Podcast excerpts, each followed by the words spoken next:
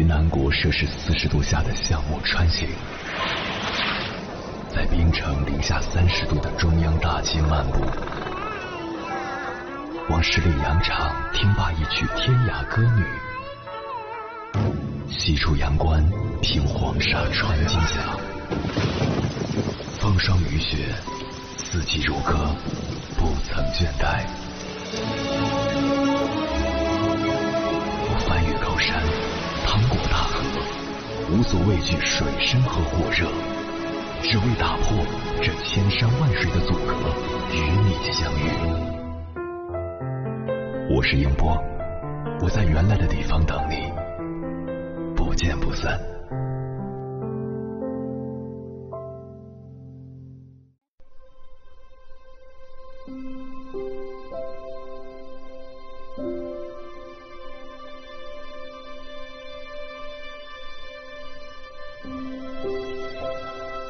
在网上看到这样一个话题：人和人的经历差别有多大？底下有不少网友都在感慨自己和别人的差距。网友 A 说：“上学的时候我就发现，我比别人更容易感觉到累困，学久了就力不从心。工作以后更是熬不过别人，忙完一天回到家，我只想躺着。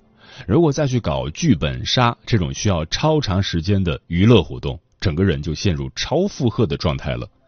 而其他同事玩到凌晨。”第二天还能精神抖擞的按时上班，仿佛吸食了谁的精气，而我蔫儿的就像被吸的。网友 B 说：“长大后才发现，成功拼的是精力和体力。大部分人都是精力有限的平庸之辈，少部分人精力充沛。有的人出差应酬，忙得跟陀螺似的，还有时间自律、健身、跑步。”一般人每天光是上班下来，就感觉花光了所有的力气，只想做个废人，更不可能花时间学习、搞钱、进步。在精力上，我们为什么会有这样的区别呢？有人说是因为不懂得时间管理，单位时间的产值太低，导致战线拉得太长，精力就跟不上了。有一定道理，但也不全对。相比于时间管理，实际上很多人都忽视了精力管理。如果把人生比作一场拉力赛，那我们每个人就像是行驶中的汽车。时间管理相当于对我们每天的比赛日程进行安排，而精力管理则是通过各种方式来全面提升汽车的性能。今天要为大家推荐两本书，帮你从时间和精力两个方面出发，掌控自己的生活和人生。第一本书《掌控精力》，作者张玉生，毕业于美国约翰斯霍普金斯大学，回国后创办互联网医疗企业。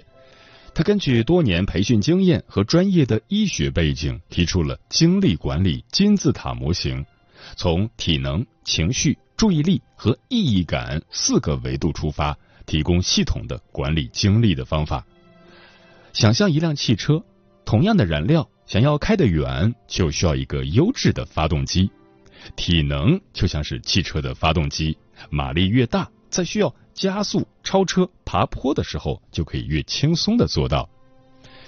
有时候你感觉上班并没有做什么，只是和同事开了几个会，就身心俱疲。其实，在体力劳动和脑力劳动之外，我们还忽略了一项最让现代人头痛的劳动——情绪劳动。比如，服务业不管遇到什么样的突发事件，承受多少委屈，也要保持热情的情绪；医护人员除了治病救人之外，还要关心病人的情绪。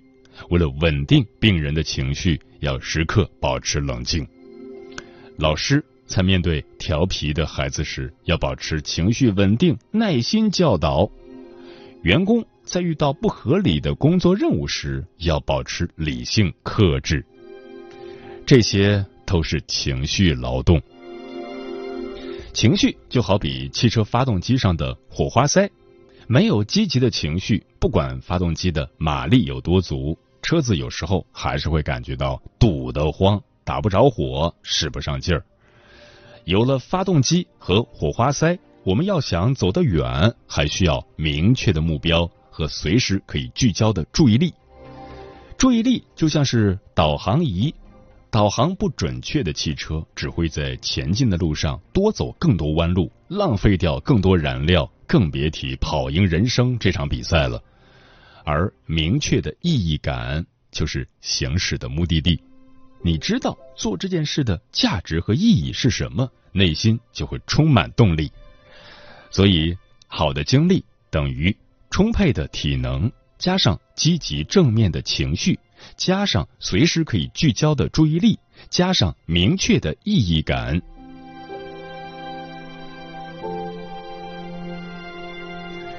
第二本书《自控力》，掌控时间的路上最大的障碍不是别人，而是自己。我们常常管不住自己，心里想把晚上的一小时用来运动。身体却难以摆脱沙发的诱惑，想早起半小时看一会儿书，又贪恋再睡一会儿的舒适。改变很难，自律更难，因为我们缺乏的不是目标，而是自控力。凯利·麦格尼格尔在《自控力》一书中提出，我们管不住自己，通常是三种情况造成的：一是相信再来一次会更好的心理。比如赌博的人，输的越多，越不能及时止损，一心想赢回本钱。打游戏时有一关怎么都过不去，你相信失败的次数越多，你积累的经验就越多，下一次能赢的概率就越大。二是明天会比今天更有自控力的心理。大脑为了减轻压力，总会觉得未来的自己会比今天的自己做得更好。今天太累了，上班累了一天，明天再运动吧。这个月太忙了，孩子生病需要照顾，考证的事儿下个月再说吧。三是负罪感，也就是破罐子破摔的心理。比如玩游戏的人已经超过原本规定的半小时，干脆放弃学习计划吧。失控让我们产生负罪感。负罪感让我们产生压力，我们想释放压力，于是继续拖延，最终让自控力全盘崩溃。《自控力》一书认为，提高自控力的最有效途径是弄清楚我们如何失控、为何失控，借助奖励系统、十分钟策略、转换视角等方法，坚持练习，我们的自控力系统就会越来越强大。纽约时报曾做过一个新贫富数字鸿沟的调查，低收入家庭的青少年平均每天在屏幕上花费八小时七分钟，而高收入家庭的同龄人大概只有五小时四十二分钟。每天两小时的差距产生的复利，一年下来的累积就像滚雪球般惊人。我们总说自己一事无成。其实是我们低估了自己的精力，高估了自己的自控力。一心不可二用，注意力在哪儿，时间就在哪儿。不是没有时间做事，而是你想做事就有时间。精力管理一书中提到，我们觉得太忙，没有时间去寻找人生的意义。我们大多数人梦游似的过完一生。大多数时候都在跟着感觉走，我们承担应付的责任，却很少问自己是否可以做得更多。而一些主动的思考、微小习惯的改变，就会改变你的经历，改变你做事的状态，从而改变你的人生。比如，稍微调整你的早餐，整个上午都会精力充沛，心情愉悦。抽五分钟做几下运动。保持良好的体力，下午的工作很有可能提前结束。花点时间重拾过去的兴趣爱好，你会发现生活重新变得新鲜有趣。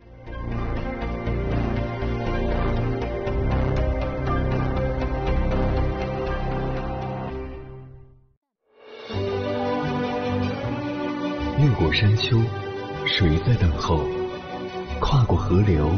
你已走了很久，我想你应该一直在等候，怀着同样的心事，保持最初的温柔，等候我的不远万里，在今夜与你邂逅。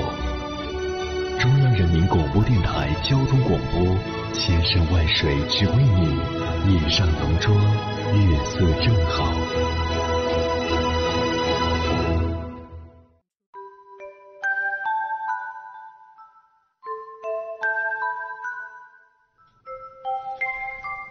谢此刻依然守候在电波那一头的你。你现在听到的声音来自中国交通广播《心灵夜话》栏目《千山万水只为你》，我是迎波。今晚跟朋友们聊的话题是管理精力就是管理人生，对此你怎么看？微信平台中国交通广播，期待各位的互动。龙哥说，很多时候年轻就意味着无穷的可能，可以肆意，可以挥霍。似乎精力永远用不完，打瞌睡这种事只会发生在循规蹈矩的课堂上。但是年轻人真的要珍惜自己的精力，一局吃鸡，一把王者荣耀就能吸食掉你很多很多的精力。这也是为什么很多人会猝死的原因。行者无疆说，精力本身就是一种稀缺资源，不要随意浪费它。人生苦短，生命有限。大多数人之所以碌碌无为，就是因为没有集中精力去做好一件事。齐天大圣说，精力管理是一种科学的方法，我们每个人都可以通过学习养成自己的习惯，使自己成为精力旺盛的高手。这就像健身，如果你熟悉人体的肌肉结构，运用科学的训练方法，并坚持锻炼，就能让自己的身体越来越强壮。嗯。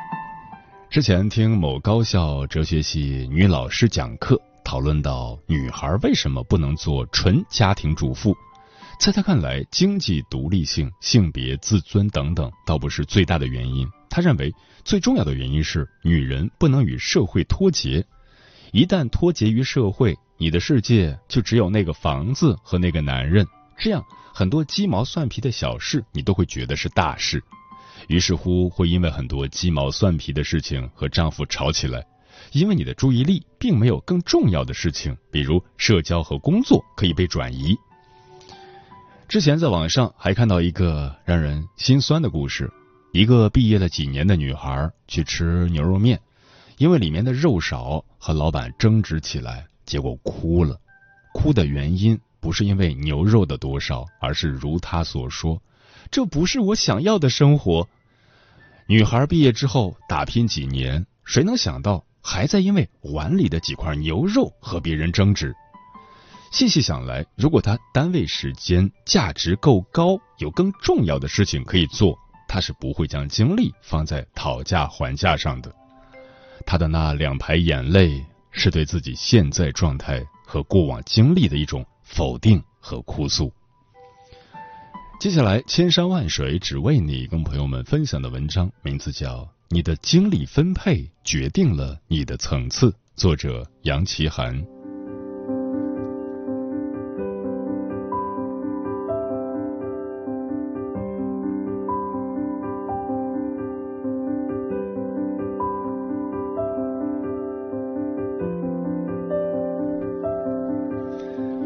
一哥们儿很喜欢莱昂纳多。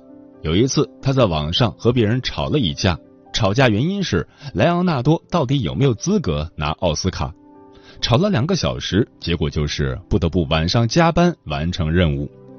夜宵吃饭时，他找我吐槽，倒不是吐槽奥斯卡和与其观点对立的影迷，而是觉得自己好没用，因为他觉得自己浪费了太多时间在没有价值、没有意义的争论上，却把正事耽误了。哥们儿自问自答：“你说我是不是贱？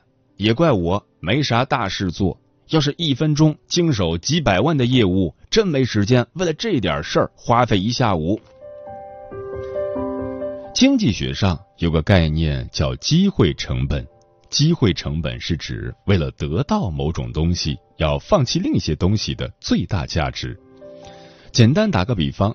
你就一百块钱能吃一顿饭，也能看一场电影。你去看电影了，你的机会成本就是这顿饭。又比如，你周末两天可以用来打 DOTA，也可以用来看《论语》。你去看《论语》了，打 DOTA 极其快乐，就是你的机会成本。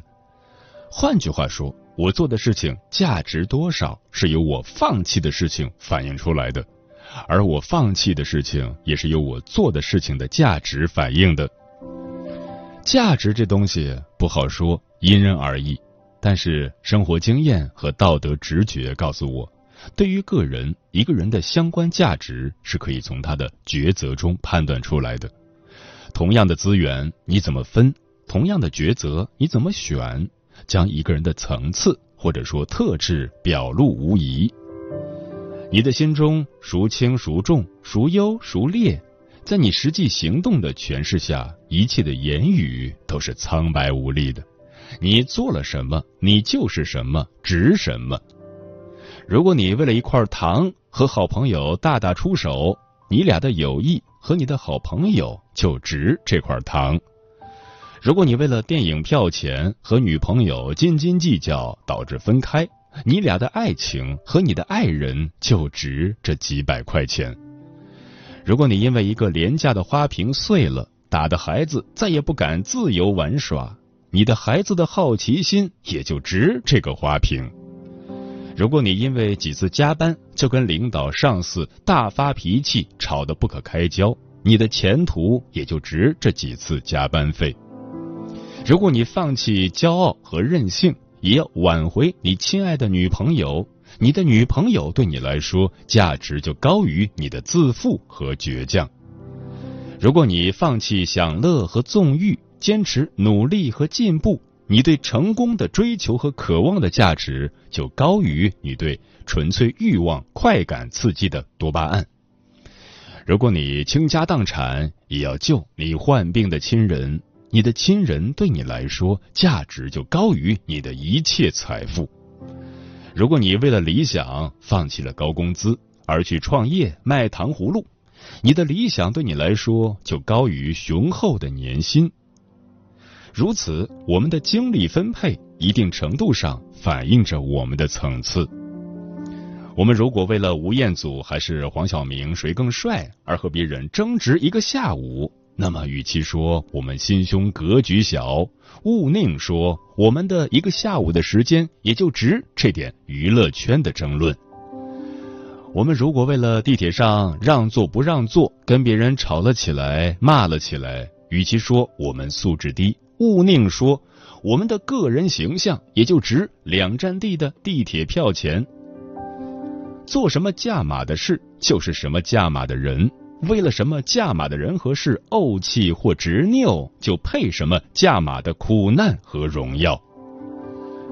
每个人的时间就这么多，精力就这么少，你分给价值 low 的事，为了价值 low 的事来回折腾。”只能说没有对你更有价值的事情。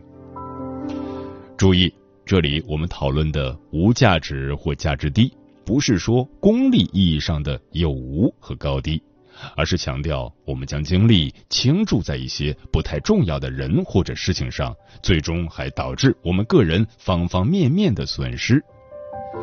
概括说，廉价又自残。看一个人高低，就看他为什么动怒，愿意跟谁交手就足够了。有一大堆重要业务要洽谈的人，没时间纠结于盒饭肉多、食堂菜多；有一系列高层次对手要摆平的人，没工夫理会谁骂他了，谁黑他了。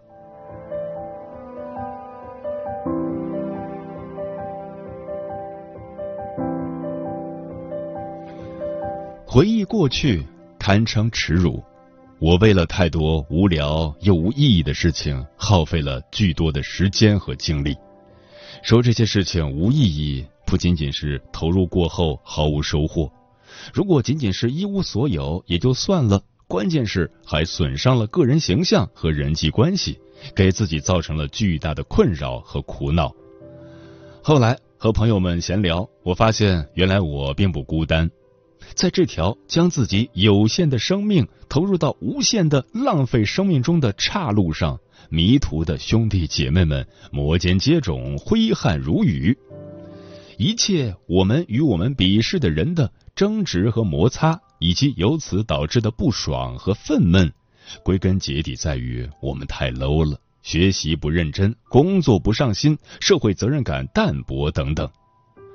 当学霸在刷 GPA，我们在吐槽某某脑残又发了什么脑残言论；当创业者在融资 A 轮，我们在嘲讽某某二代又如何挥霍家产；当有志青年正在基层忙碌医疗体系建设，我们在八卦腐败分子的情妇而乐此不疲。为什么呢？因为我们在那个时候无所事事，碌碌无为，没有方向。道路暗淡，那时唯一能让我们有存在感的，就是跟我们一样的低层次对手的谩骂，或者浅层次话题的偏颇。进步从鄙视自己开始，每天为了伤人伤己又无甚意义的事情争风吃醋，就是渣的标志。过分吗？不。对于痴迷将本可用于提升自己、关爱家人、造福社会的精力，倾注在自己鄙视、朋友厌烦、社会排斥的人或者事物上的自己，任何描述低层次的词语，总有一款适合之。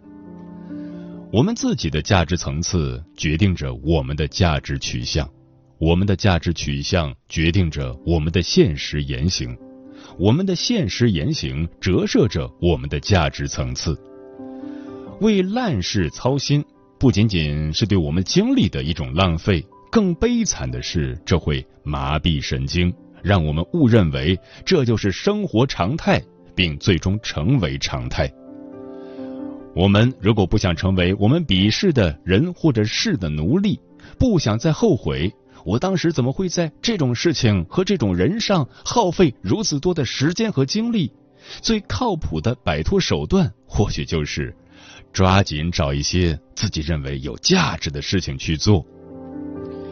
学生不去网上吵架，而是去考证、去刷成绩、去实习、去请教老师；职员不跟同事怄气。而是去读书，去陪家人，去健身，去拓展业务，诸如此类。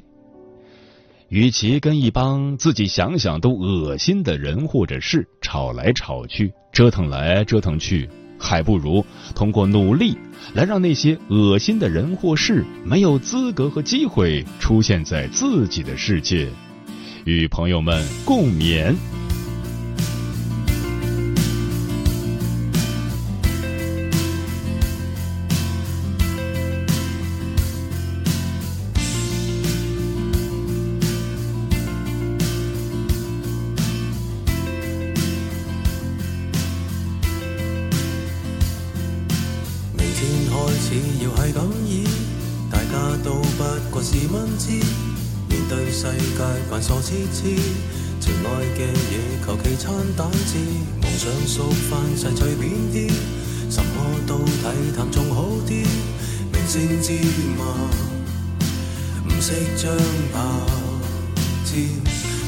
下吹风弹吊椅，幻想系装置睇报纸，什么什么都小意思，笑一笑我无言静止，我屋企冇事。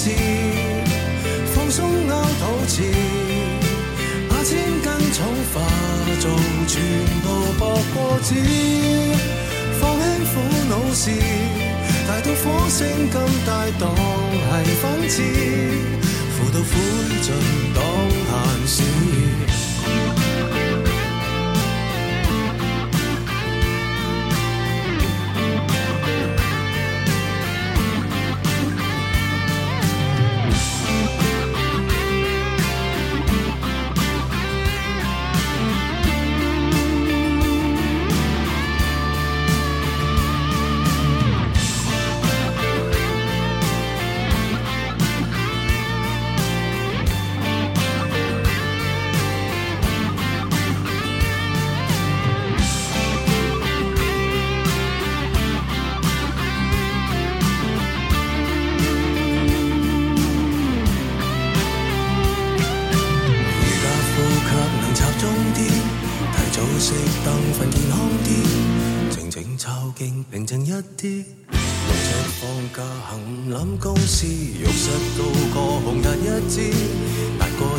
星仔笑大聲啲，其他芝麻捱凍結牙絲。樹蔭下吹風彈調椅，幻想係裝置睇報紙，什麼什麼都小意思，笑一笑我无言靜止，我 OK 冇事。放鬆拗肚臍，把千斤重化做全部薄過紙，放輕苦惱事，提到火星咁大當係分支，沒有精力趕錯事，越懒得理那坚持，越快找到那锁匙。面对焦躁恐慌，着件似輕似薄防毒衣，會 OK 冇事，有心不怕迟，把千斤重罚。